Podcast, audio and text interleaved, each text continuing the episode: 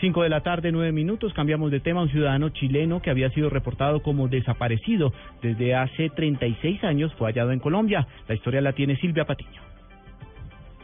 36 años llevaba desaparecido el chileno Pedro Gonzalo Larrondo, a quien su familia ya había dado por muerto. Sin embargo, fue encontrado en los últimos días por las autoridades migratorias en un albergue ubicado en Leticia, en el departamento del Amazonas. La Oficina de Migración Regional fue alertada a través de una llamada anónima sobre la situación de abandono en la que se encontraba Larrondo, quien llegó a Colombia en 2011 procedente de Brasil. Desde ese momento, los funcionarios de migración se dirigieron hasta el albergue para revisar el estado en el que se encontraba el ciudadano extranjero y también verificar su situación migratoria. Allí le fue brindada asistencia médica y luego las autoridades se comunicaron con la Embajada de Chile en Bogotá para iniciar los trámites de repatriación que se llevaron a cabo ayer.